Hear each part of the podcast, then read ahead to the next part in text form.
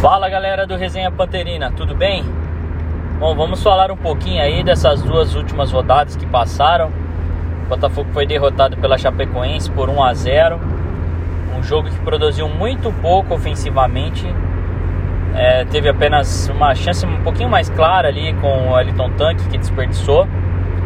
E o Botafogo voltou no segundo tempo uh, bem apagado. O Darley fez umas 4, 5 defesas ali na, na numa sequência uh, de ataques do, do, do, time de Chapecó.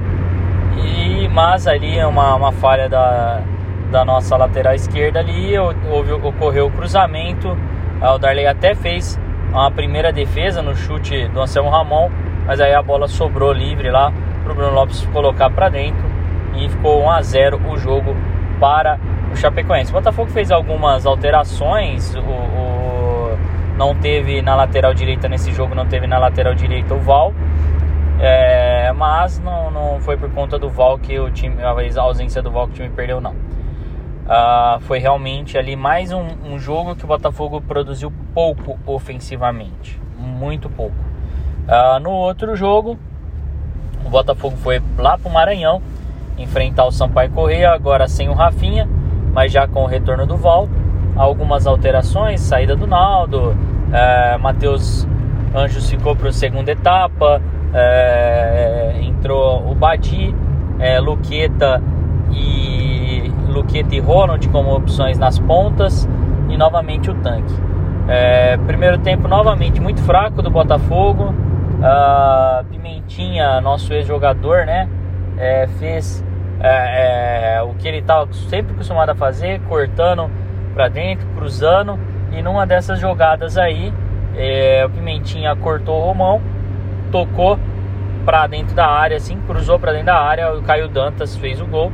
O Caio Dantas, né, nosso herói de 2018, é, fez o gol e não comemorou, né? Ele ficou muito respeito ali pela torcida botafoguense. Ele não, não comemorou é, muito gol ali por conta, né, de, de ele mesmo disse depois por conta de respeito aos nossos torcedores, né?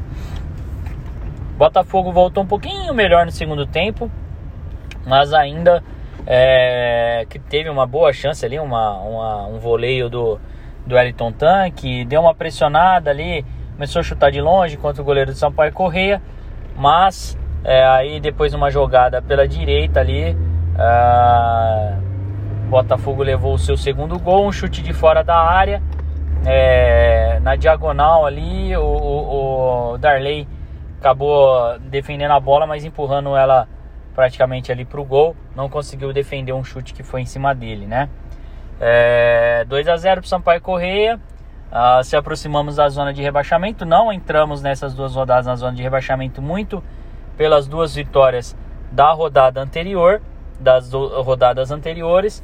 E agora a gente vem para um jogo dificílimo na 16 rodada.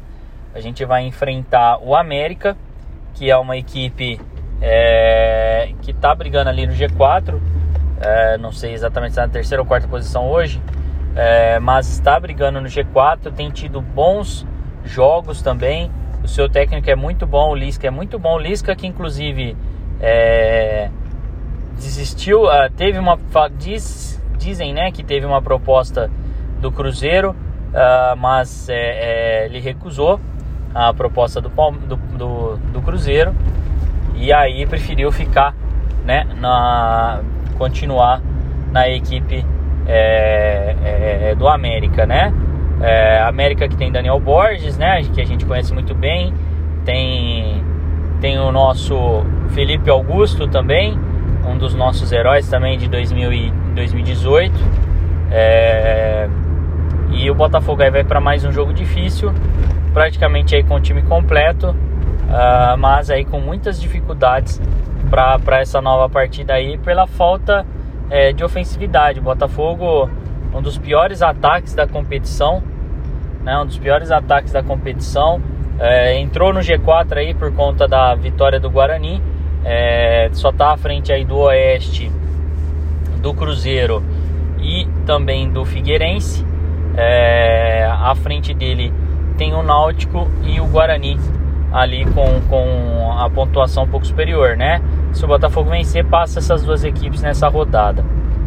Mas é isso, as expectativas não são as melhores, mas vamos tentar ser positivo, né? Tivemos ali uma vitória boa contra o Paraná, é, Rafinha estava numa crescente, infelizmente aí não pôde jogar contra uh, o Sampaio Correia.